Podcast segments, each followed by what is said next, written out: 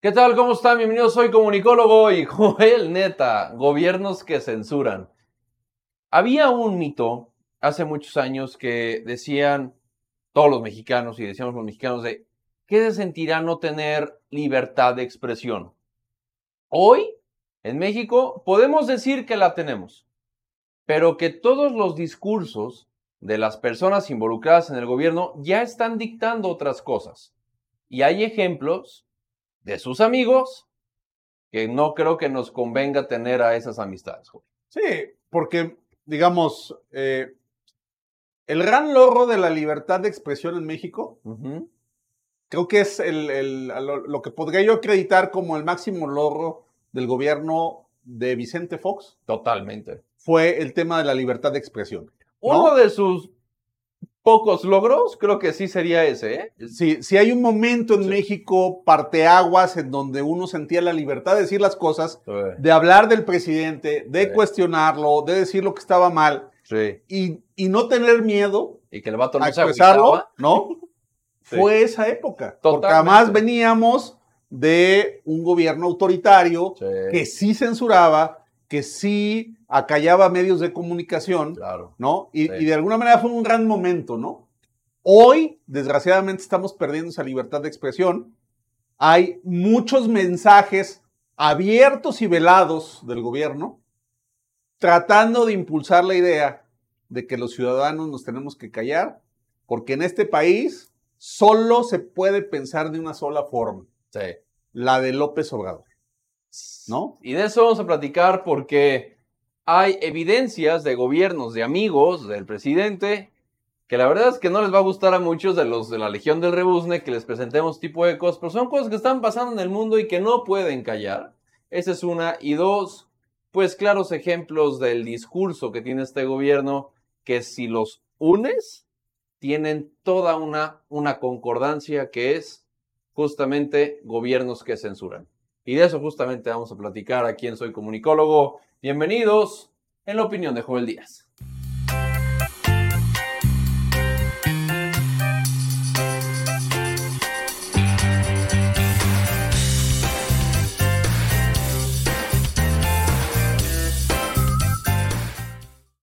Gobiernos que censuran, yo creo que ya hay un chingo en, en México, en Latinoamérica, y en todo el mundo que, existe ya este tema de censura, ¿no? O sea, total. Güey, si tú y yo en China hacemos esto, güey, antes de picarle al botón de, empezar a grabar. En Corea del Norte. Nicaragua. En Nicaragua, en Venezuela. bueno, yo se la pongo fácil.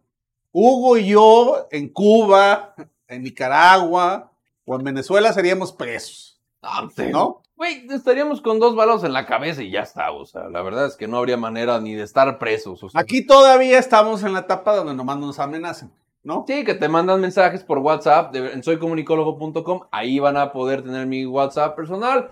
Y ahí me pueden mentar la madre, echar porras, lo que ustedes gusten. Pero fíjate, si, nos mientan la madre, pues no pasa nada, Hugo. Ah, no, pero vayan y miéntensela a su canal. a mí yo que tengo la culpa de lo que Si nos acusan de pianistas, no pasa nada. Pero, ¿no? pero, a ver, espérense.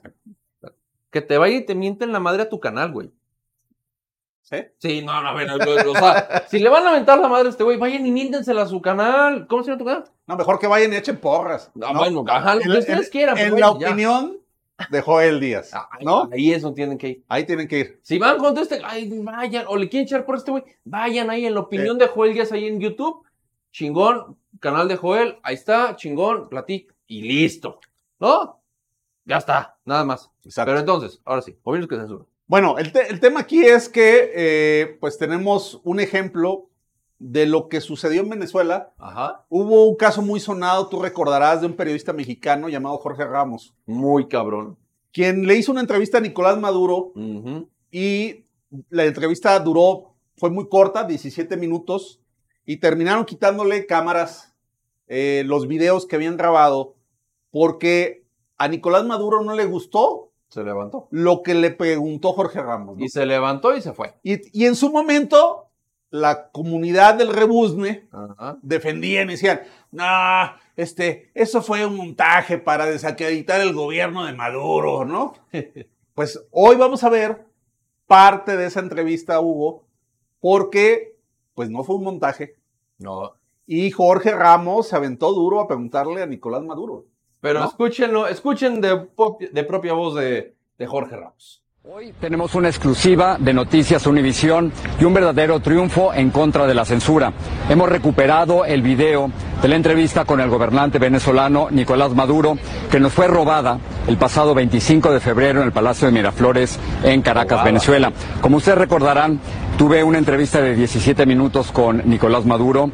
Él no le gustaron las preguntas, se levantó, se fue y sus agentes incautaron el equipo de televisión que llevábamos y las tarjetas de video donde se encontraba la entrevista. Bueno, hemos recuperado ese video gracias a fuentes confidenciales y ahora este es un adelanto de la entrevista. Se levantó y La pregunta es cuántos prisioneros políticos hay aquí. En Venezuela no hay prisioneros por su pensamiento político, por Claro, su claro que es, ideología. hermano. Yo traigo aquí una lista de más de 400 presos políticos. ¿La quiere? Tus listas, tú y tus No, no. posiciones. Hay más de 400 presos Mira, la. Comisión por la Verdad. No, no dejes nada que no me lo voy a llevar, ten la seguridad. Tú te llevas tu basurita, compadre. No es de basura, son Agarra tu basurita, son- Jorge Ramos. son prisioneros Agarra políticos. tu basurita, compadre. Prisioneros políticos, señor Maduro. Mira, vienes a provocarme.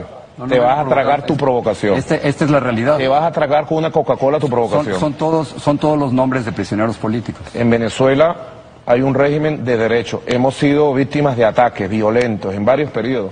En el año 2013, en el año 2014, eh, en el año 2017, en el año 2018 yo mismo fui víctima de un atentado. Y ante todos esos atentados y todos esos procesos de violencia, ha actuado la justicia venezolana. Pero parte de los muertos es, es por su culpa, señor Maduro. Bueno, pero es tu posición política parcializada, no. contrarrevolucionaria que tiene. Neomar. Lander, Ahora, 17 años asesinado por bombas lacrimógenas. Paola Andreina, estudiante, asesinado con un disparo en la cabeza. Byron David, principal. Es muy fácil despachar justicia, Jorge Ramos, es tu justicia. Eres ¿Quién- fiscal. ¿Quién ha matado? Eres quién- parte. No, soy un periodista que hace No preguntas. eres periodista, Y cuando tú- uno ve estos muertos... Y Mira, los- no eres lo periodista. acusan- Lo acusan a usted de ser responsable de estos No muertos. juegas, no juegas juego limpio como periodista. Tú traes. Contésteme lo que quiera, entonces. Obtuvimos la entrevista. ¿Qué tal, eh? ¿Te fijas, güey, que Nicolás Maduro y el viejo Wango tienen el mismo discurso de es culpa de todos y el que habla en contra de mí no es periodista, no es mexicano, está a favor del crimen, está a favor de todo lo malo y el, estigma y, claro, la realidad de, Latinoamérica y del mundo, de estás a favor de las cosas malas que suceden en este mundo, porque me estás cuestionando a mí, entonces ah, estás, estás aprobando algo que sabe que perfectamente encaja, que es malo en el mundo.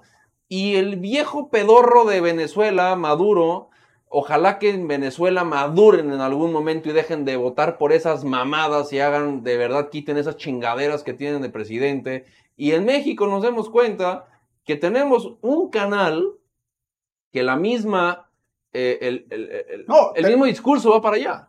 Y, y fíjate, tan es así que en días recientes le dieron el Premio Nacional de Periodismo en México a Vicente Serrano, aquel que yo, lloriqueó y este, pues mariconeó, No, no, ¿no? Con el tema de que le habían roto, ay, me rompieron mi lente, ¿no? Eh, ese es el premio periodismo, porque los periodistas, para personas como Nicolás Maduro y para López Obrador, son las personas que les hacen preguntas a modo, ¿no? Como Lor Molécula. Ay, señor presidente, lo amamos todos los mexicanos, ¿no? La morra que ¿No? le dice, la morra que le dice, ¿cómo le hace para parecer corredor keniano? No mames, cárgame la verga. ¿No? Esos son periodistas para ellos. Ajá. Si tú cuestionas, ¿no? Al presidente y lo exhibes y dices las cosas que pasan en este país, pues simplemente tú no eres un buen periodista, tú no eres un buen comunicólogo, Justo, ¿no? justo. Tú eres parte de la oposición, así es. tú estás pagado por intereses internacionales, transnacionales, recibes un cheque de este tamaño, Sí, de sí, los sí. gringos, ¿no? Porque quieres desestabilizar este país y esta nación, ¿no? Y eres un verdadero traidor a la patria. Eres ¿no? del PRIAN, Exacto. de ese ¿No? PRIAN que dice eh, Fernández Noroña que hay que apoyar ya hoy. Eh, Simón de ese. A nosotros luego nos dicen muy seguido que somos los hijos de Loret y Bros, ¿no? O sea. Pero ¿No? entonces, vamos a partir de ahí. ¿En qué se parece el discurso de López Obrador y Nicolás Maduro en el, en el tema de la Guardia Nacional? Sí, porque empiezan a mandar mensajes de que, que- bueno, ponlo, ponlo. Vamos a ponerlo ¿no? de una vez. Entrar ahí. No llevaba ni un día Un día. de haberse aprobado el tema de- en comisiones del Congreso, la militarización de la Guardia Nacional, cuando sacan un tuit con una infografía, Hugo, que da tres recomendaciones para manejar información en Internet. Ajá. Tres recomendaciones que si tú las lees pueden parecerte genéricas, ¿no? Total. Una es analizar si tus comentarios o publicaciones podrían afectar a alguien. Dos, convive y comunícate sin faltar al respeto a los demás. Y la más grave para mí, Exacto. recuerda que tus acciones en el mundo virtual pueden tener consecuencias en la vida real. Ahora, Y ese es ahí el tema, ¿no? valió verga. Y te voy a decir por qué. Sí. Porque si esto lo recomienda alguien que tiene un fusil en la mano, Exacto. ¿no? Entonces ya cambia la tónica. Stop. No. Pero mamón. Las consecuencias a las que se refieren, Eh, pues yo, yo estoy pensando que a ellos lo que les molesta es todas las personas que tenemos el valor civil de cuestionar la corrupción, la ineptitud y la deshonestidad que vivimos con este gobierno. Aparte del título de, ustedes ven aquí esta infografía, pero el título como lo puso el- eh, la Guardia Nacional puso alto. La Guardia Nacional te recuerda que al utilizar redes sociales es importante cuidar la información que compartimos para no vulnerar la seguridad de otras personas. Sigue estas recomendaciones y trabajemos por un Internet seguro para todos y todas. O para todes, para que lo entiendan todes. Y ponen esta madre. Si ustedes ponen el no vulnerar la seguridad de otras personas y lo ponemos como es, si yo estoy y Joel está dentro de nuestros propios canales y nuestros propios, nuestra propia boca, haciendo que el mexicano cuestione al gobierno, entonces, ¿qué es vulnerar al mexicano? Hacerlo dudar del gobierno que está. Entonces, ¿qué interpretación y qué marco normativo va a existir dentro de la palabra vulnerar a las personas para que no digan, tú estás vulnerando la seguridad del país y te vas a la cárcel? Ese es el pedo. Y con lo que acabas de ver de Nicolás Maduro, tienes una consecuencia, porque si tú recuerdas, ¿a quiénes putas invitaron en el, en el Día del Grito a México? A la hija del Che Guevara. Así es. A la hija del Che Guevara, que dicho sea de paso, pues es parte fundamental de la ideología bolivariana. Sí. Un verdadero asesino, ¿no? Un verdadero asesino que, mira, si tú eres de la comunidad LGBT y votaste por Morena está bien, pero no si tú sepas que el fundamento ideológico que acabas de ver que tienen estos güeyes es alguien que dijo, si tu hijo es puto, ponlo a trabajar para que se le quite. Nada más. Te lo dejo ahí, es que está sencillo de entender. Si Y no además- me entiendes, es pedo ya muy Esto cabrón. anunciado por la Guardia Nacional, Hugo, Ajá, se suma a otras expresiones que ya hemos visto con anterioridad, ¿no? sí, La expresión de traidores a la patria, exacto, quienes votaron o cuestionaron la reforma energética en su momento, indudable. ¿sí? Sí. Que lo vuelven a retomar ahora que se militarizó el país. ¿no? Diciendo, este, ustedes están en contra de nuestra nación por no querer militarizar el país, por no seguir los mandatos de López Obrador y por cuestionar las decisiones de nuestro Mesías. Y cuando antes, toda esa misma bola de güeyes decía, ¿cómo es posible que Calderón lo haga? y terminaron aceptando lo de Calderón y Peña. ¡Qué perro!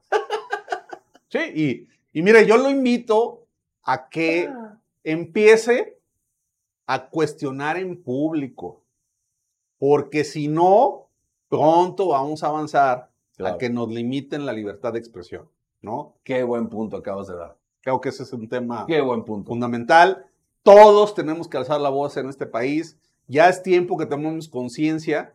Si es necesario que tomemos las calles y en última instancia hacer lo que no han tenido el carácter en Venezuela de tomar las armas para tomar un gobierno que es poco democrático, violador de derechos humanos y asesino. tal cual, ¿no? No, ojalá que no, güey.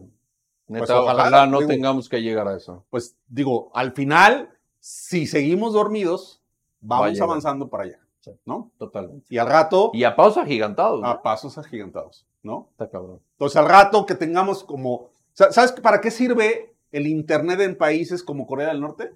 O sea, el Internet es limitado Claro. y lo utilizan para difundir la propaganda y la basura ideológica gubernamental. Pero no es un espacio libre de discusión de ideas como sucede en el resto de los países, Hugo. ¿no? Simón. Y podemos llegar a eso. La gente no lo cree, lo sigue dudando. Ay, no, el. Nosotros no ¿no? somos Exacto. Venezuela, ¿no? Sí. Y platicas con un venezolano y un venezolano dice, nosotros decíamos que nosotros no éramos Cuba y valimos verga. Y así estamos aquí.